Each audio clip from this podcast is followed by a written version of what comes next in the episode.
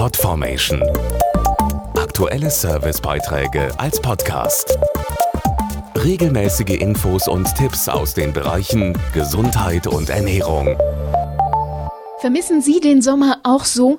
Wenn es jetzt im Herbst immer kühler und dunkler wird, denken viele mit Sehnsucht an die sonnigen langen Tage zurück.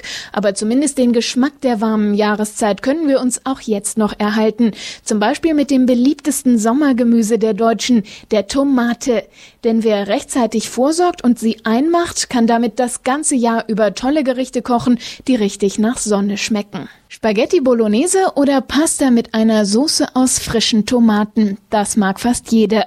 Damit wir auch im Winter nicht auf diese Klassiker verzichten müssen, empfiehlt Chefkoch Peter Hensek selbstgemachtes Tomatenpüree. Man kann wunderbar die Sonne und den Sommer einfangen, indem man einfach die Tomaten wäscht, dann kurz enthäutet, kleinschneidet, entkernt und das Ganze dann portionsweise in Weggläsern einkochen oder eben einfrieren. Und vor allen Dingen kann man die Tomaten dann auch portionsweise auftauen, sodass man sie für alles verwenden kann. Auch getrocknete Tomaten lassen sich selbst zubereiten, zum Beispiel für Salate oder mediterrane Antipasti-Teller.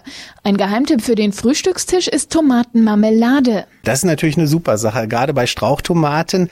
Und zwar geht es darum, dass man sie weich kocht und anschließend dann durch ein Sieb passiert. Man kann da wunderbar auch den Gelierzuckeranteil variieren und dann kann man beispielsweise mit Zimt arbeiten oder mit Vanille. Also eine tolle Sache, die dann eben auch individuell abwandelbar ist.